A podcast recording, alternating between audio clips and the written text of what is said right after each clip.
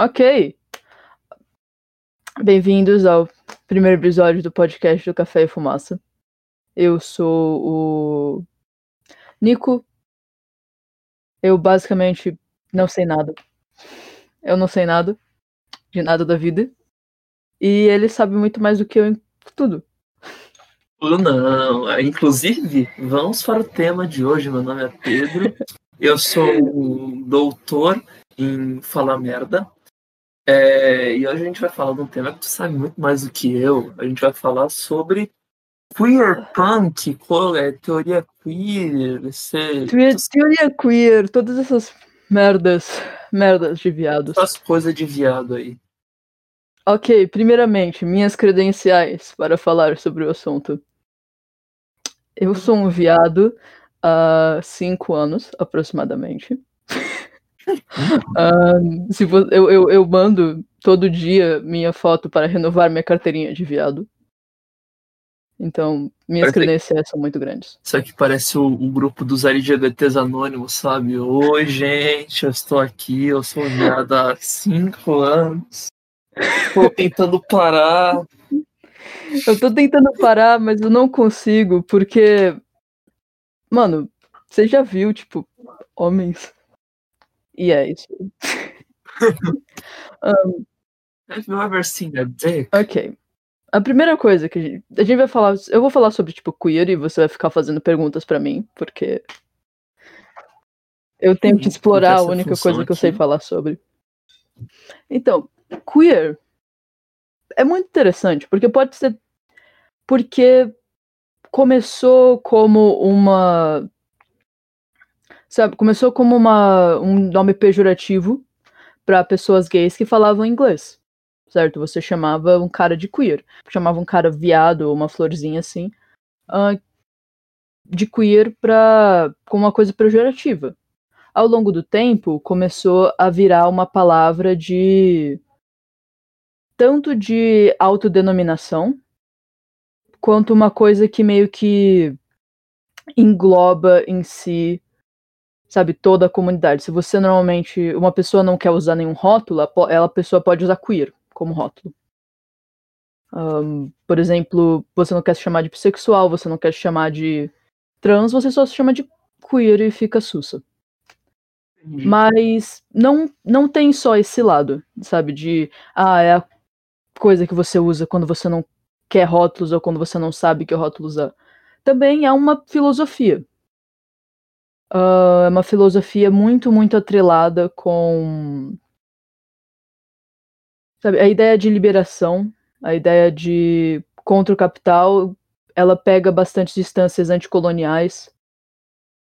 E a teoria é basicamente assim: eu, como uma pessoa queer, eu estou rejeitando os rótulos que a sociedade me dá, eu estou me eu tô rejeitando o que Sabe, basicamente o capitalismo uh, põe para mim o capitalismo, a o Estado e até, sabe, essa sociedade cisnormativa, branca e heteronormativa, eu sou contra tudo isso. Eu chego e falo, não, eu sou queer, eu me recuso a usar um rótulo que seja palpável para a sociedade como um todo eu me recuso a fazer parte desse, sabe, jogo de palavras que é, infelizmente, está se tornando cada vez mais os, os movimentos.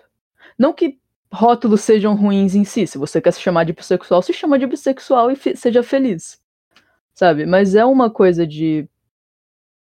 Porra, eu não tô afim, sabe? Eu sou contra fundamentalmente. Achei que você ia falar, isso aí é uma coisa de arrombado. ah, ah só no seu caso. Só no seu caso mesmo. É, fazendo uma só uma ponte assim, na teoria queer, o gênero ele também é performático, é uma coisa. É, eu vou trazer aqui o Paul B. Preciado, que é o, um dos expoentes da teoria queer atualmente. É, que é, um, é uma pessoa não binária. todos os pronomes cabem a essa pessoa, então posso chamar ele dele, ela dela e ele dele. Então, é, ele colocou o, o nome Paul antes do Beatriz. O nome dele é Paul Beatriz Preciado. Porque, inclusive, tem uma história maravilhosa desse, desse, desse cara que é tipo. É, ele foi convidado para dar uma palestra, se não me falha a memória, em uma, em uma universidade, conferência, etc. Qualquer dessas coisas, não, não lembro direito. E era uma conferência de alguns dias. E aí, nessa conferência, no primeiro dia, ele foi performando o que seria para para a sociedade cisnormativa uma mulher usando um vestido assim, né? É, toda chique, vestido longo, saia longa, comprida, bonitinha, é, o, o padrão cisnormativo do que é ser uma mulher.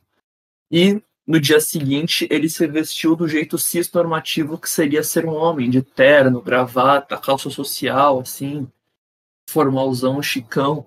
Então, é... o gênero, nesse caso, ele é performático. E é uma coisa, é um conceito também que inclui na teoria queer, que também tem a Judith Butler, que, que, que é uma das referências e é bem mais, mais antigo, ou bem apreciado, é bem mais recente que fala também sobre é, as brincadeiras ontológicas. É um conceito que é resgatado, se não for a memória do Foucault, e, é, é, e o Paul traz, Paul Preciado traz, para é, falar sobre essas performances de gênero, como que é, o poder influencia nos corpos, etc. É uma coisa que é, é muito interessante, assim.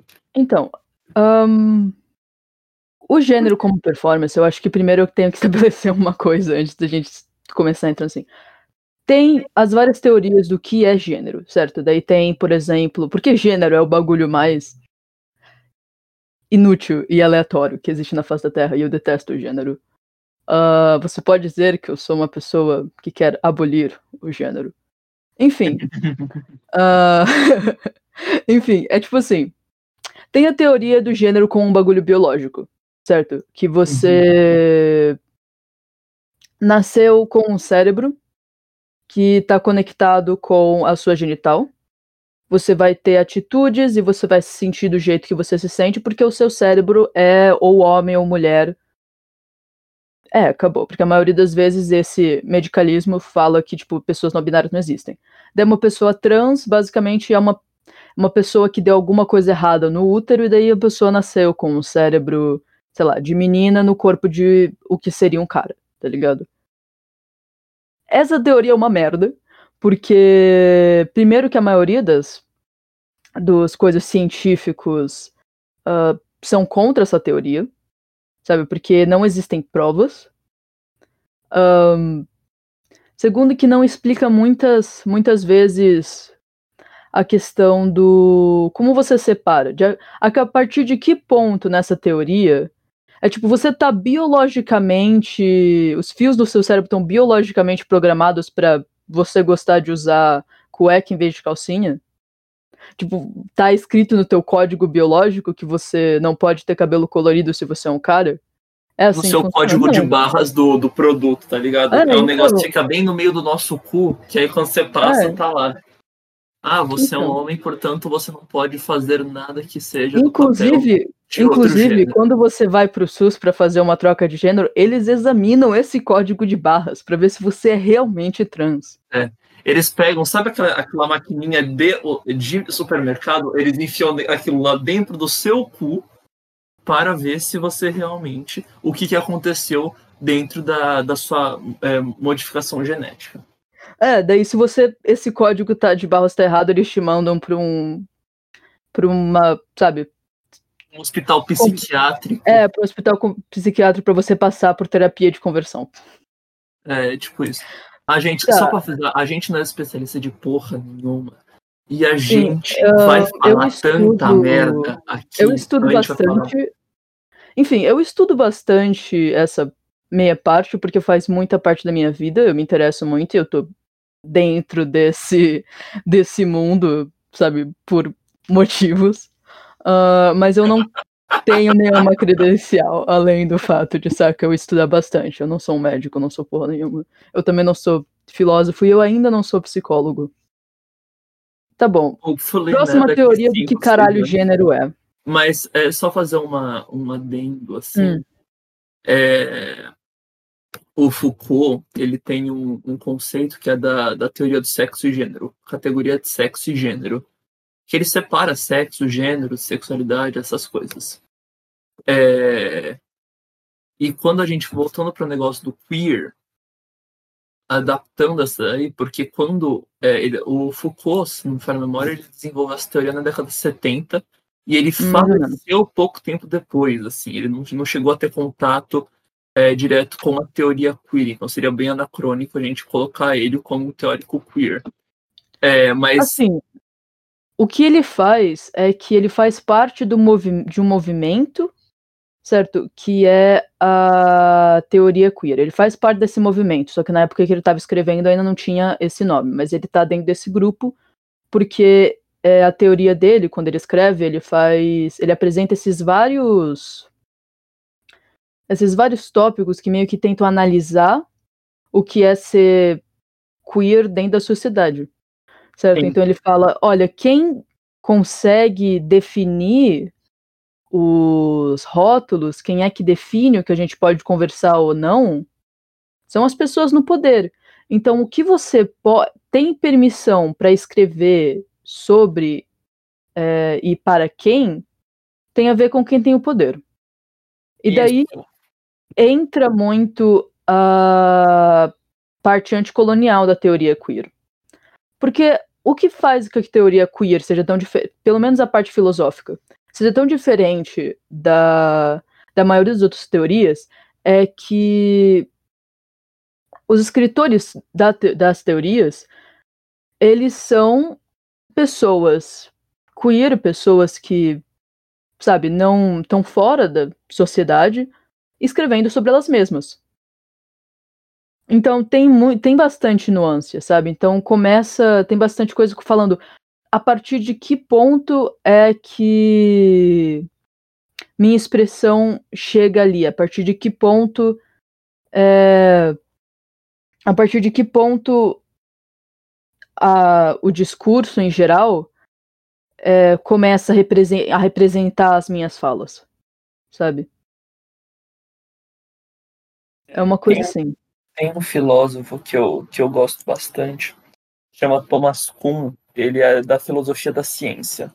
E ele diz que a criação da, de um paradigma científico da, da, da academia advém de algumas fases. Então, assim, como tu falaste que era assim, é, a teoria queer ela é desenvolvida é, por pessoas que estão falando sobre elas mesmas e por isso mesmo também é muito difícil você criar uma, um paradigma sobre o que é ser queer, o que, até onde vai, quais são os limites, etc. Até porque o queer ele é uma quebra de paradigma. Então, sim, assim, ele é uma teoria que se opõe a definições. Sim, quando a gente, a, é, a, a, gente pega a, o sistema de sexo e gênero e a, a, a diferença entre a, o termo guarda-chuva queer da comunidade LGBT e a teoria queer, porque existe essa diferença. Sim. Ah, o, o queer que está no LGBT, ele tem que ser o termo guarda-chuva, porque os LGBTs, eles estão dentro do sistema de sexo e gênero. Eles são a antítese desse, desse sistema, porque o sistema de sexo e gênero, ele é hétero e cisnormativo. Porém, é, a teoria queer ela não, não está ela não está dentro desse sistema, ela quer sair desse sistema para acabar com ele de fora. É, é, é mais ou menos sobre isso. Por então, exemplo, a... enquanto um. Deixa eu dar esse exemplo rapidão.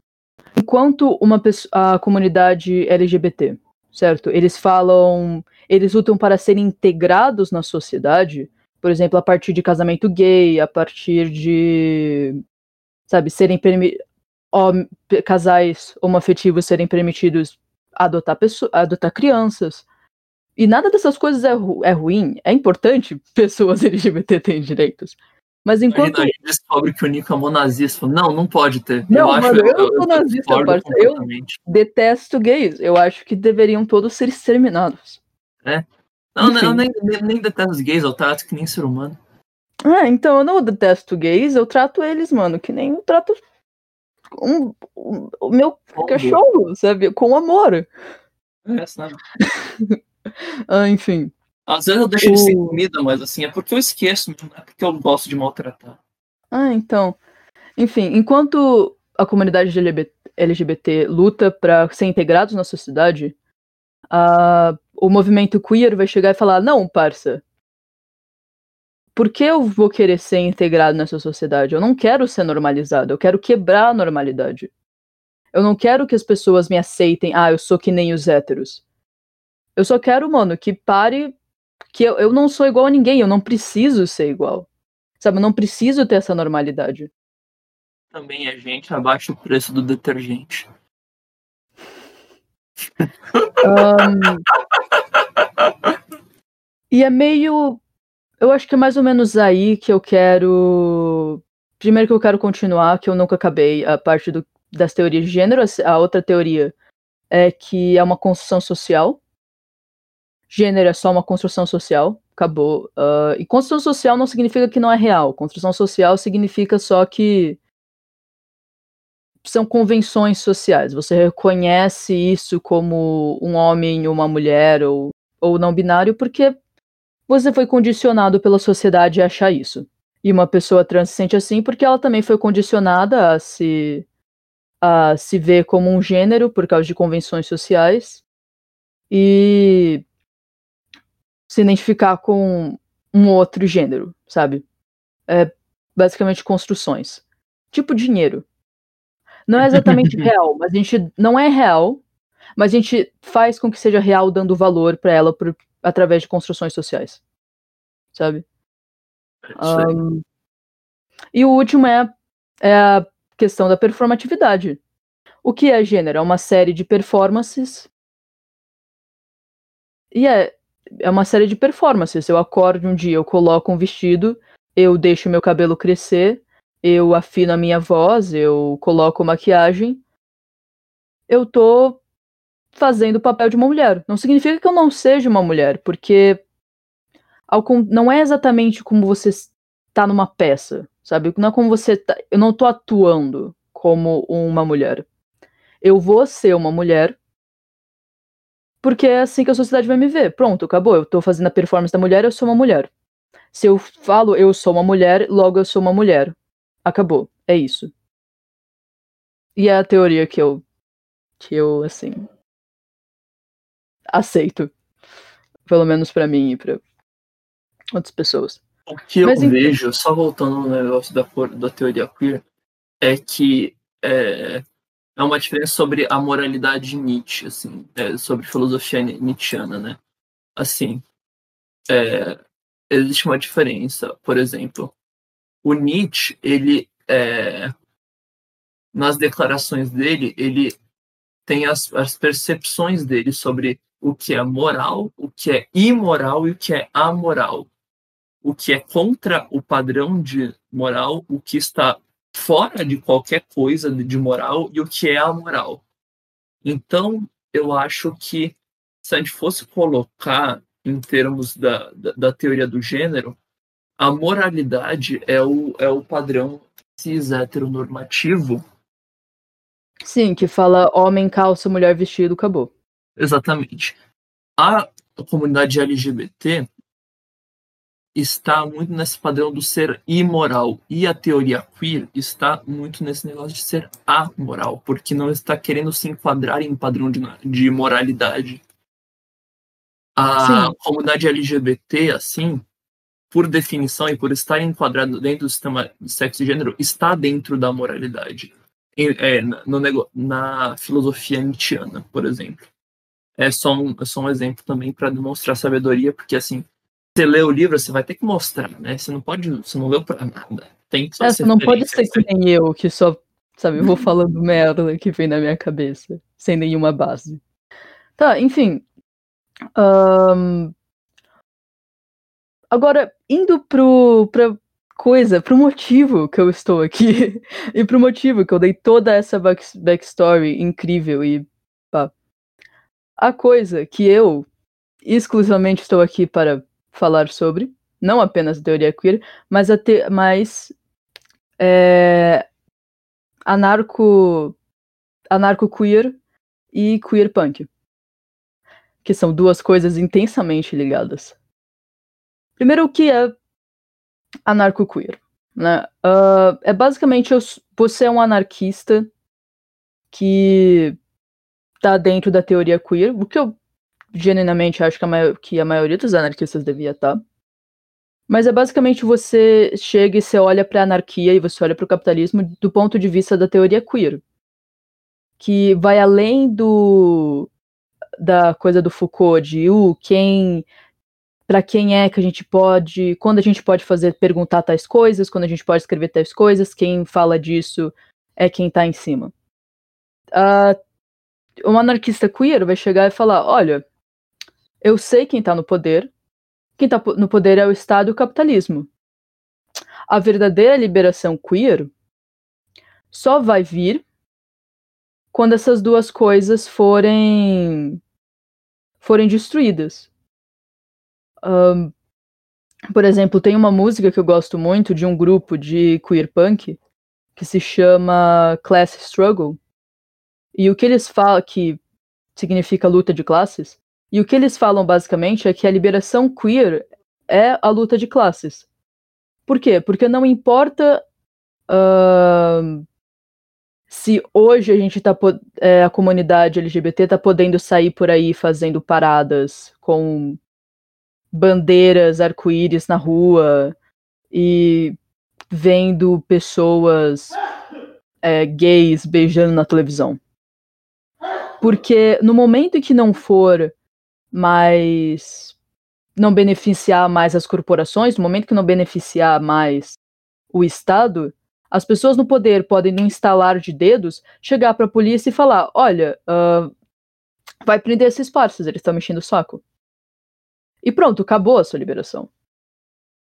Acabou. Tudo que você lutou pra. Acabou porque as pessoas no topo falaram: não, eu não quero mais. Tchau tem esse lado, e daí também tem o lado de. Você é, sei lá, trans, digamos. E a lei diz que você que você não que não podem te expulsar da sua casa só porque você é trans. Que é uma lei da hora. De boas essa lei. Agora, se o seu senhorio, se o proprietário da tua casa não te quer ali porque você é trans, ele pode simplesmente falar: olha, você não tá conseguindo dinheiro, certo? Dinheiro suficiente, eu vou aumentar o aluguel da tua casa e eu vou te expulsar. Tchau. Pronto, você perdeu a tua casa. Sabe, é basicamente isso que eles estão falando a gente, você quer liberação queer, você quer essas coisas, mas não adianta só você se integrar na sociedade. Como a maioria das, da comunidade LGBT quer se fazer. Não adianta você só chegar e ser normalizado. Você tem que quebrar o poder que está sobre a gente. A gente nunca vai conseguir ter realmente liberações, a gente nunca vai conseguir ser realmente igual a qualquer outra comunidade, a não ser que a gente quebre a sociedade que, mar que marginalizou a gente no primeiro lugar. Isso não é só um bagulho com as pessoas uh, queer, não é uma coisa só com as pessoas LGBT. Também veio para muitas outras comunidades marginalizadas. Mas isso aí é da perspectiva de uma pessoa, sabe, de um anarquista queer que fala, que vai e fala: o único jeito de eu ter realmente liberação, o único jeito de eu conseguir, sabe, eu só consigo me expressar com o consentimento do Estado. Assim que o Estado e o capitalismo tirar o consentimento deles, assim que o capital falar não, eu não quero mais, e tirar o consentimento que eles me deram para eu ser quem eu sou, acabou a minha vida. Mas se não existir capital e o Estado não ter esse poder, pronto. Sabe? É só assim que eu vou ter realmente é, liberação e é só realmente assim que eu vou conseguir me expressar e ser quem eu sou, sem precisar ficar checando com as pessoas no poder se eu tenho permissão para fazer isso, isso e isso. Sei tem coisa a acrescentar. Eu... É um tema que me interessa. Que me interessa muito, mas, tipo. É... O que tu falaste sobre é, quebrar de fora me, é, no negócio do anarco-queer me lembra muito a, a discussão entre é, comunistas e anarquistas sobre participar ou não do processo institucional da democracia liberal, se a gente for colocar em termos políticos e institucionais, sabe? Essa, é, as questões da teoria. Que Não, é, tipo, começou. É, vem me dar uma mamada, porra. Eu vou. é que é tipo. É, a, a gente participa ou não desse processo de incorporação da, do sistema. A gente se incorpora ou não a ele. E tipo. Ah, não, então, não, eu não sei, tá... não, não, eu não consigo me. me... Então, na minha opinião, é o seguinte. Não dá pra gente participar do sistema uh, esperando alguma coisa de relevante vai acontecer. Sabe, você nunca vai conseguir, tipo, desculpa para as pessoas que esperam, mas você não vai conseguir fazer uma sociedade mais justa votando. Tipo, foi mal, parça. Você, você tirar o você tirar o, o Bolsonaro e você colocar, sabe, o Lula no lugar, não vai acabar com a merda que tá acontecendo. Porque quando você fica colocando, sabe, presidentes em teoria bons, você não tá pegando o, o problema, você tá pegando o sintoma. Tá ligado? E tirar o Bolsonaro vai ser um bagulho ótimo, porque o Bolsonaro é um merda. O Bolsonaro tá ativamente fazendo um genocídio. o Bolsonaro tá ativamente destruindo a Amazônia o Bolsonaro quer, proib quer proibir um monte de coisa, o Bolsonaro quer tirar, quer ir contra a Constituição, o Bolsonaro literalmente falou mal da de quando colocaram, de quando tiraram a quando basicamente falaram, não, você vai ter que seguir a, a Constituição, o Bolsonaro ficou putinho. Sabe, o Bolsonaro é um monstro, tem que tirar ele do poder. Um... uma criança mimada. Ah, não, vou ter que seguir a Constituição. Ah, não, mamãe. Ah, ele, não, ele quer que eu siga a Constituição. Eu não quero seguir Nossa, a Constituição. como assim eu tenho que seguir a Constituição? Sabe? É a gente não comprou na volta, mamãe. Eu quero, eu quero, eu quero, eu quero dar um golpe. Mas você disse que eu ia poder fazer uma ditadura, porque eu não posso ser um ditador. Enfim. Parça, beleza, colocou o Lula ali. Tu diminuiu a fome, tu deu mais direitos para as pessoas LGBT. Perfeito. Legal, incrível. Mas daí colocam um segundo Bolsonaro na porra do poder? Desemprego aumenta, fome aumenta. É, direito das pessoas, das pessoas marginalizadas arrancados.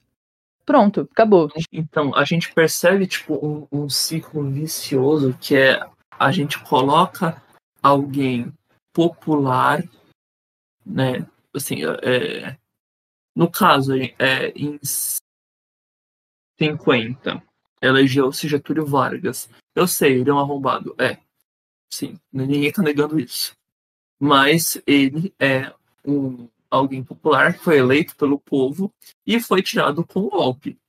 Quer dizer, não foi um golpe, foi uma tentativa de golpe, mas ele fez a. ele deu uma, um tiro no, no, próprio peito e se preveniu de um golpe que iria acontecer. O golpe iria acontecer.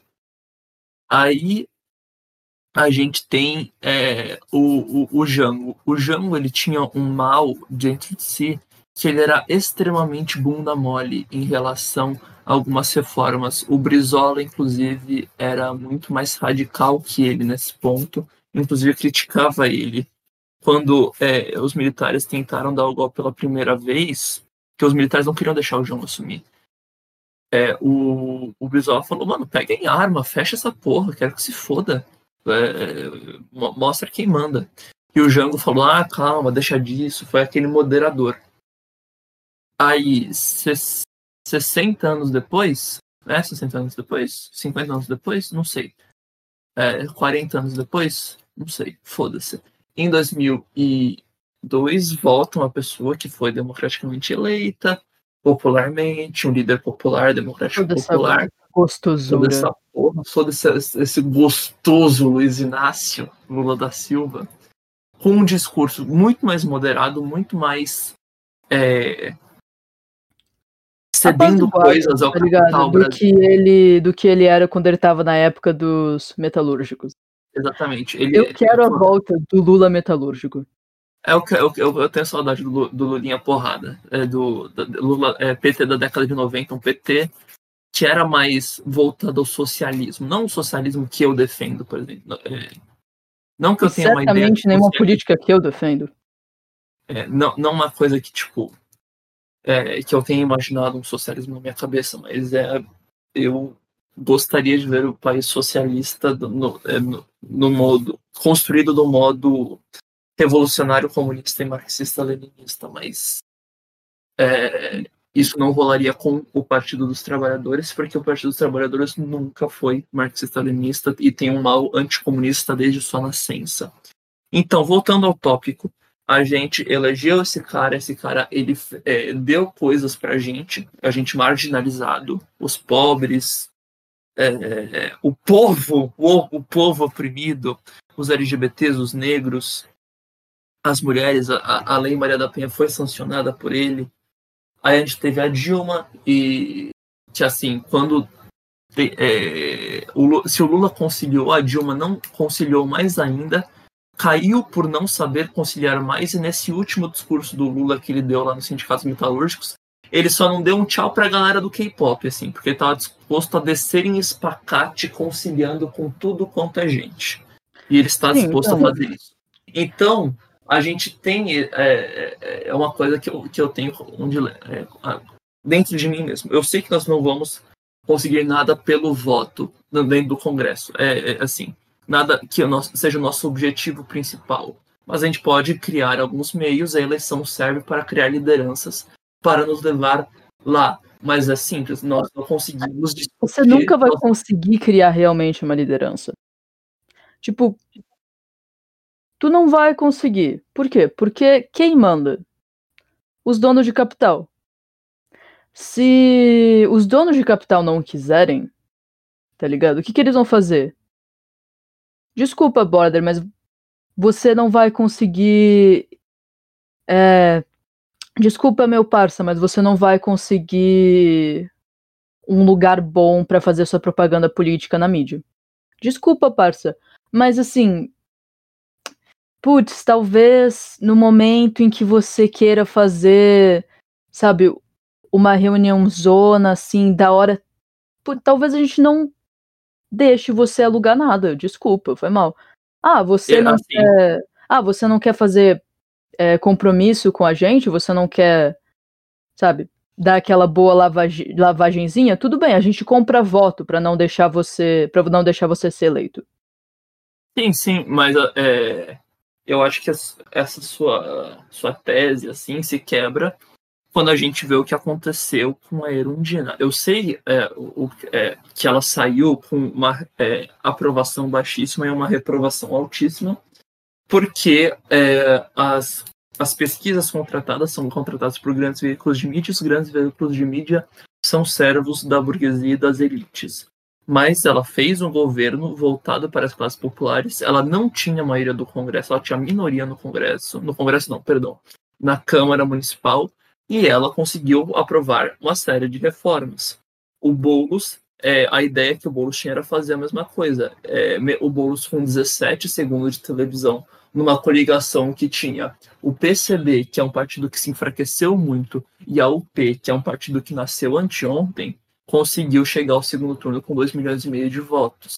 A gente tem recentemente o exemplo da Venezuela. O, o Chávez ele nunca conciliou com a burguesia venezuelana, é, nacionalizou o petróleo e ele sofre é, toda a difamação de, é, que tem sobre ele por causa disso. E ele foi eleito, ele sofreu um golpe, ele voltou ao poder.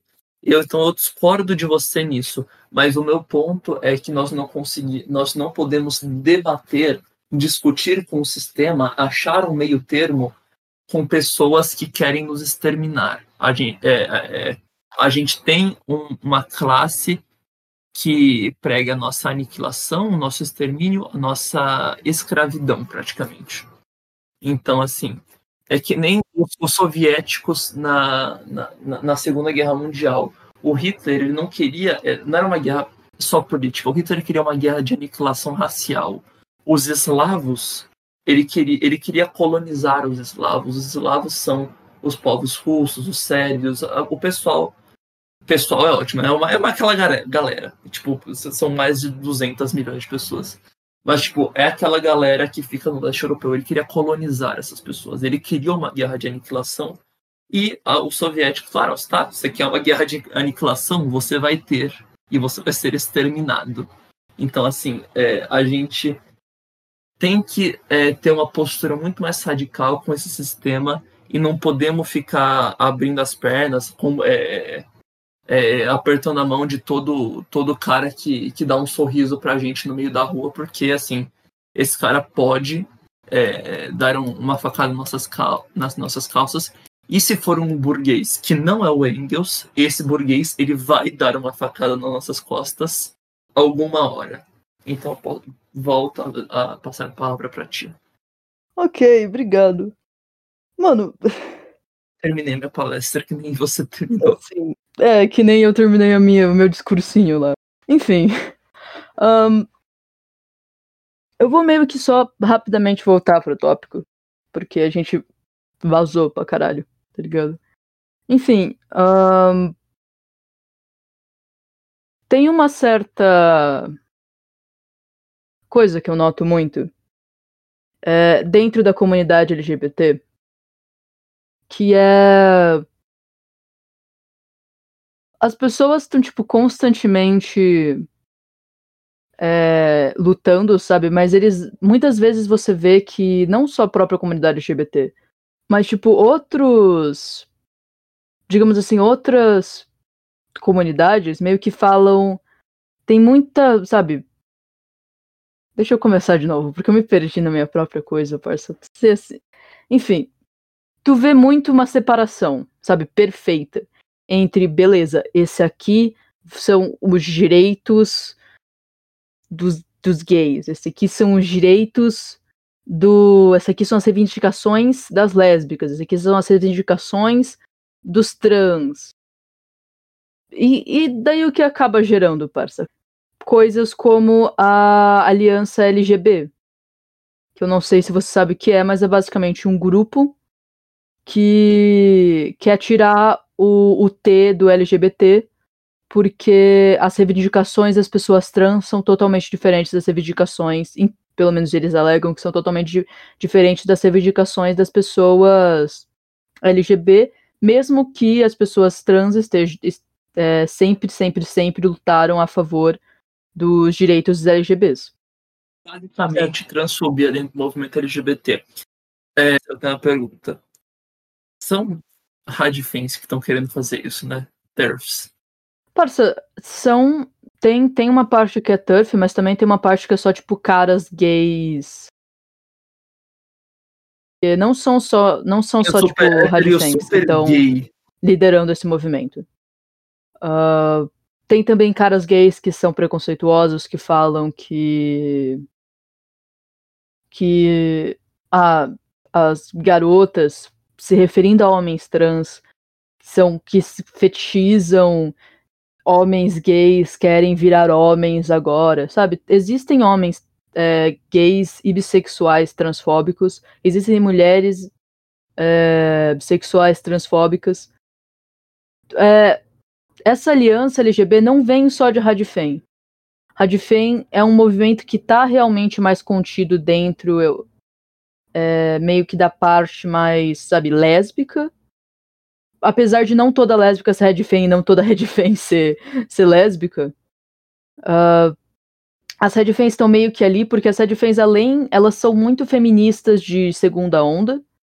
Então, o que você vai ver é que não só são elas indo contra pessoas trans, mas elas também indo, por exemplo, contra mulheres bis, ou elas indo contra homens em geral, sabe? É uma, não é uma coisa exclusiva a elas. Mas quando você fala mulheres bis, eu, eu, eu fico pensando, tipo, mulheres no pacote de bis. Tipo. Ah, mano, eu quero. Não, assim, você é homossexual.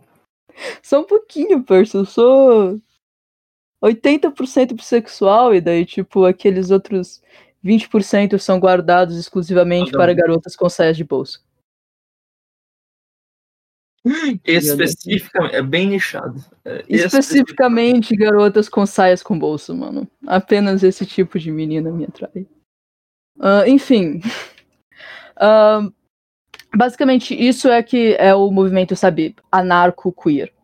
É uma coisa que você olha e fala: não, todos os problemas estão dentro da, do capital, é o Estado que tá fudendo, a gente nunca vai conseguir nenhum tipo de liberação se a gente se conformar ao Estado e a cisnormatividade, a heteronormatividade, a gente quer viver fora, eu não eu não quero casar, eu não quero, sabe, eu não quero eu não ligo se eu posso usar o meu seguro para passar pela minha terapia de hormonização enquanto, sabe, eu tô sendo expulso da minha casa por por ser gay, tá ligado? É uma mas é tipo, eu não quero casar, eu não quero seguir o, a temporalidade que foi imposta para mim pelas pessoas héteras.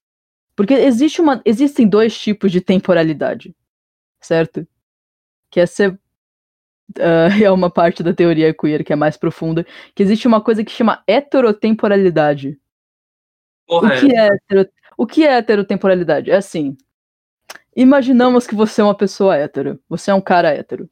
Deus me livre. Como vai ser a sua vida? Você nasceu. Você tem algumas paquerinhas enquanto você tá na escola. Você vai pra faculdade. Você se casa.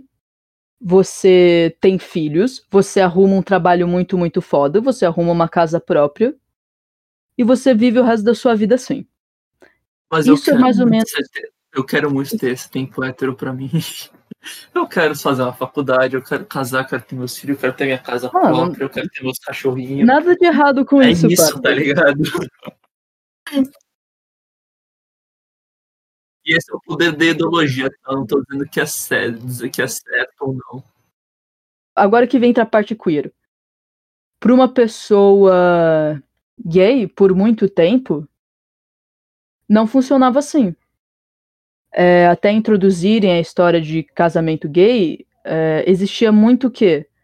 Você. Você nasce, você cresce, você nota que você. Caralho, você é gay.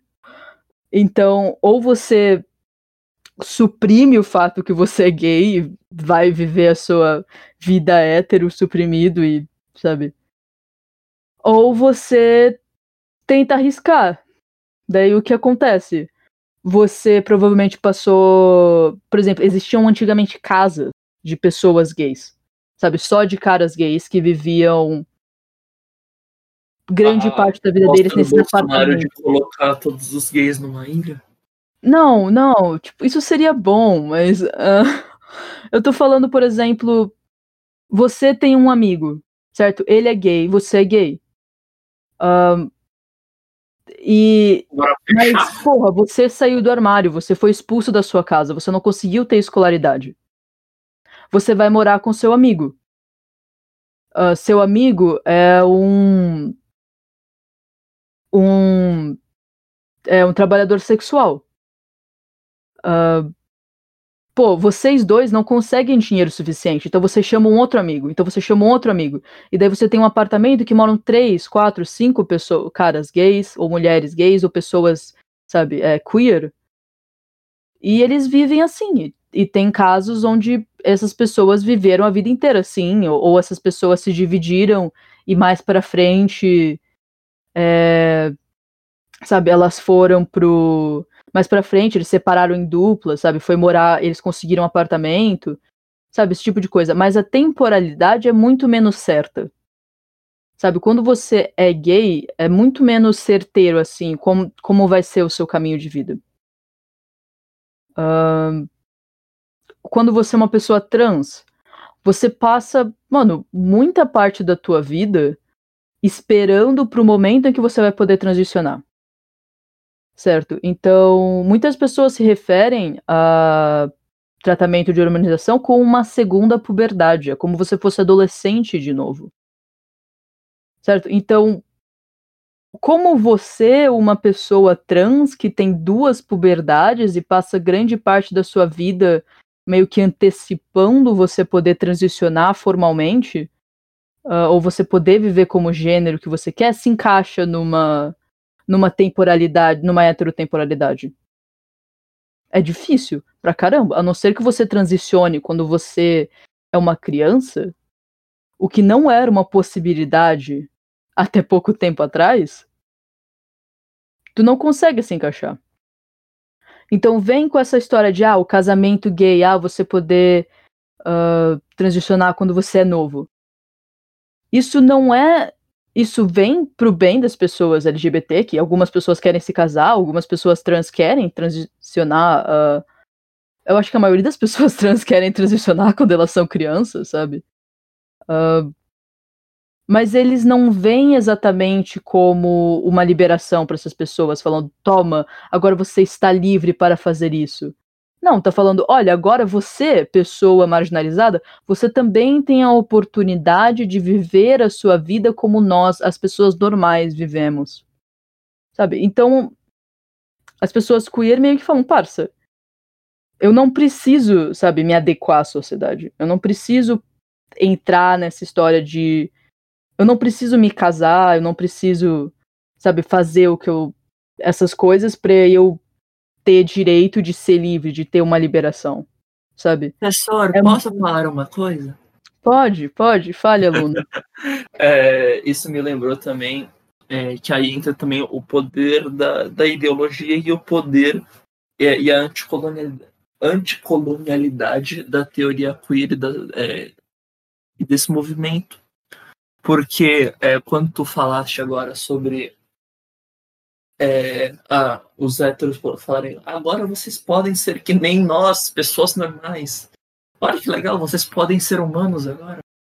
É, me lembra muito também sobre aquele negócio tipo do fardo do homem branco, tá ligado? Que a gente, é, que a gente vê na escola, pá, não sei o quê. Sobre o fardo de você civilizar, de você dar humanidade à pessoa, você civilizar essa pessoa. Então isso me lembra muito, tipo, é, civilizar as pessoas num padrão colonial, colonialista, é você levar o cristianismo a elas, ideias de casamento, as ideias de família, de propriedade privada, de Estado. E isso não necessariamente é o que as pessoas querem, tá ligado? É, é, então, assim, é, isso me lembrou bastante. Eu não sei se tem uma conclusão para isso ou se eu vou ficar gaguejando aqui. Mas é, é, tipo, é tipo isso, tá ligado? É, é, é, hashtag é sobre isso. Não, então, você lembra no começo que eu falei que, a, que o movimento queer também era anticolonial? Sim. Por isso que eu então, falei. Parça, é exatamente por causa disso. Eu sei, mas vai que as pessoas não lembram. É exatamente por causa disso, mano. Porque o movimento queer, ele também chega e ele fala: quem ditou essas regras, parceiro? Mano, você, você é uma pessoa. Você vê, o homem negro, ele já tá fora mais ou menos do que a sociedade como um todo dita que é normal, sabe, para um cara ser. Ele já não é, ele não já não tá mais tanto na cisnormatividade quanto um cara branco, porque Sim. um cara negro que deixa o cabelo dele crescer e deixa o cabelo dele, sabe, e faz tranças ou faz locks e deixa o cabelo dele grande, ele já tá falando não, sabe, eu não quero isso. Ou um cara negro que usa uma roupa mais colorida para porque faz parte da cultura afrodescendente dele, ele já tá rejeitando a ideia é, da sociedade que homens que homens normalmente usam essas roupas mais, sabe, mais escuras, mais sérias, papapá, e que roupa colorida é coisa de mina. Sabe? O cara já tá rejeitando. Então é também uma coisa anticolonial o movimento queer. Sim, sim. É, e também a gente percebe uma, uma, uma dialética constante, tá ligado? Em você ser o outro do, da sociedade, o negro é o outro da, da, da, de uma sociedade racista, uma sociedade que, que, que é também patriarcal. É, a mulher negra nem se fala, tá ligado? Então, assim. É, então, a mulher a negra é completamente isso. excluída do contexto. Sim. Tá ligado? Um, e daí meio que entra essa. Eu acho que é a coisa que tá li liderando, mais ou menos, eu não diria liderando, mas que tá realmente na frente do movimento queer, que é o movimento anarcopunk, que é sabe, os, os queers meio punks. Tipo, por quê? Porque, primeiro que punk já é um movimento que foi meio que criado, falado, parça, pau no cu tudo. Eu me recuso a, a ser isso, sabe? Eu me eu recuso a ser... punk rock hétero, uma pessoa que curte punk e é hétero. Eu já. Eu já acho doentio, acho que é contra o movimento. Tô brincando. Mas já meio que vieram com essa história de antifascismo, antirracismo, sabe, todas essas porradaria. É, e sempre teve muita gente gay, muita gente queer dentro do movimento, desse meio que movimento. Mas o movimento anarco, punk, queer realmente começou a surgir, essa coisa dos punks queers que querem, mano, destruir o capitalismo e o sistema.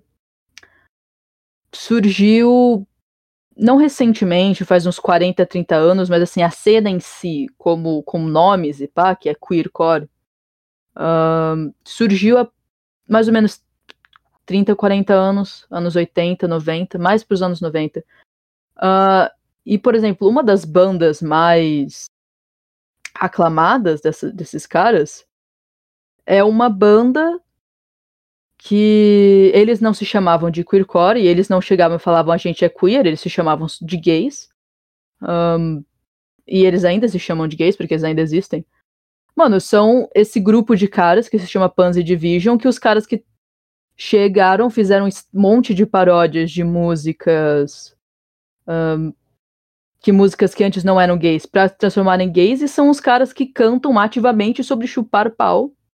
Uh, como é bom chupar pau. E, mano, como é bom transar. E é isso. E foi um bagulho revolucionário. Porque até hoje você vê Realmente, uma. Pau é um ato revolucionário.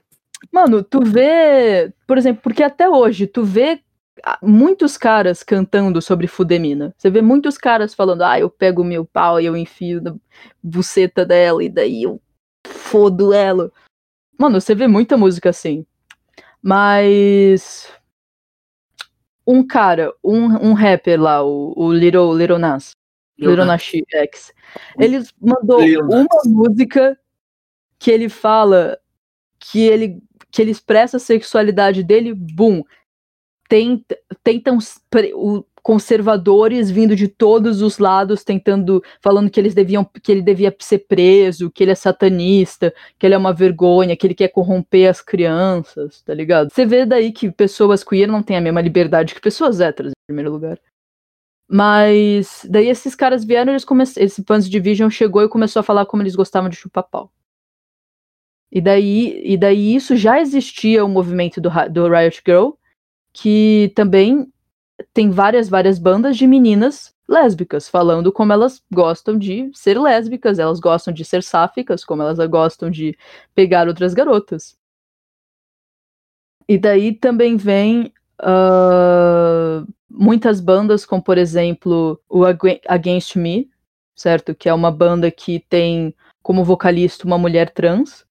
E ela ativamente canta como é uma bosta ser uma pessoa trans e como é uma coisa foda ser uma pessoa trans. Ou aqui no Brasil, você tem uma banda que é uma das minhas bandas favoritas de todos os tempos, que se chama Teu Pai Já Sabe. Que inclusive eu recomendo pra caralho você, você ouvir, porque no, nas bandinhas eles começam assim, uma com uma, uns, uns discursinhos no começo. Eu vou até puxar uma, uma letra aqui. Enfim, são esses grupos de de, sabe, pessoas que já estão, tipo, meio que mandando a sociedade heteronormativa que fala, não, vocês têm que seguir tá, tá, tá, tá, tá, vocês têm que conformar a esses, a esses padrões, tipo, mandando eles se fuderem, sabe? Então, eles começam a letra falando, isso, isso sim é mais uma banda de maricas, mais um soco na cara da hipocrisia, mais o boá de, de laça no teu pescoço, mais uma purpurina que cai sobre você eles já começam meio que falando que eles para que, pra que eles vieram aqui. Eles vieram aqui para fuder com a sociedade patriarcal branca, que fala você tem que fazer isso, você tem que seguir assim, assim, assado. Outra banda que fala basicamente sobre tudo isso é uma banda que eu também curto, eu, tenho, eu fiz até uma camiseta deles, que são os Dog Park Dissidents. Que além deles serem gays pra caralho, tipo, só muito, muito gays. Eles também têm uma coisa de BDSM, que é outra coisa que a comunidade queer também meio que pega, que é essas esses deviantes sexuais. Eu tava só esperando você pegar a letra. Ah, é, eu acho que é essa aqui, ó. Eu vou te falar isso aqui. Contra a dominação da normalidade imposta, sendo a resistência na sociedade que te oprime. Queremos um motim uma guerra social onde nos libertaremos das limitações. Queer é uma identidade definida contra a dominação heteromonogâmica patriarcal branca. Queer representa nossa sexualidade, nossa resistência ao regime do normal, e a normalidade é vista para nós como uma tirania, e é nós imposta violentamente a cada dia. A normalidade é a miséria e a opressão. Sabe? É tipo. Eu acho que essa letra meio que dá em suma o que é o movimento é, anarco-punk queer, tá ligado? palavra da salvação. Glória a vós, aleluia. Amém, irmãos. Bom, finalizando aqui o nosso papo sobre teoria queer, queer punk e anarcoqueer. É... Eu espero que vocês tenham gostado de me, me ouvir falar, porque vai ser a última vez que eu falo com tanta propriedade assim. Sobre um único assunto, no caso. Uma, é, sobre uma, sabe, coisa que eu. Vai ser a última vez que eu vou falar sobre alguma coisa que eu sei. Fiquem atentos nas nossas redes sociais que vão estar na, na descrição. Nosso Twitter, nosso Instagram, nosso YouTube, nossa talvez Twitch, talvez talvez até o a gente volte com o Orkut, Facebook, essas Ah, sim. Uh, também prestem atenção no nosso MySpace, nosso MSN. Sigam a gente no Google Plus, galera. É, eu queria, a gente queria finalizar indicando alguma coisa de cultura pop, literatura, livro, banda, qualquer coisa assim para vocês ouvirem na semana, coisa linda, assim para eu queria indicar é, um livro chamado Palavras-chave do Raymond Williams, que é um, um, um crítico de literatura e cultura é, da nova esquerda britânica é, do século XX. Mais ou menos a produção dele é mais ou menos da década de 60 até a década de 80, lá naquela, naquela época boa do, de viver no, no Reino Unido, né? Com a Margaret Thatcher no poder, essas bosta aí. A produção dele vai muito dali. E é um livro que é, vê a etimologia das palavras e é, faz uma leitura crítica sobre sobre literatura, cultura, vocabulários, etc. Então fica aí a dica, palavra-chave do Raymond Williams, tem na Boitempo. Foi editado no Brasil pela Boitempo. Uh, eu vou indicar basicamente todas as bandas que eu citei aqui, que é Pansy Division, o Dog Park Dissidents e o Teu Pai Já Sabe. Esse, eu, o Teu Pai Já Sabe já é muito bom esse nome, né? É, é muito bom esse nome, É isso. Uh, e é isso, muito obrigado. Mais uma vez eu sou o Nico. Eu sou o Pedro. Uh, e esse foi o primeiro episódio do Café com Fumaça.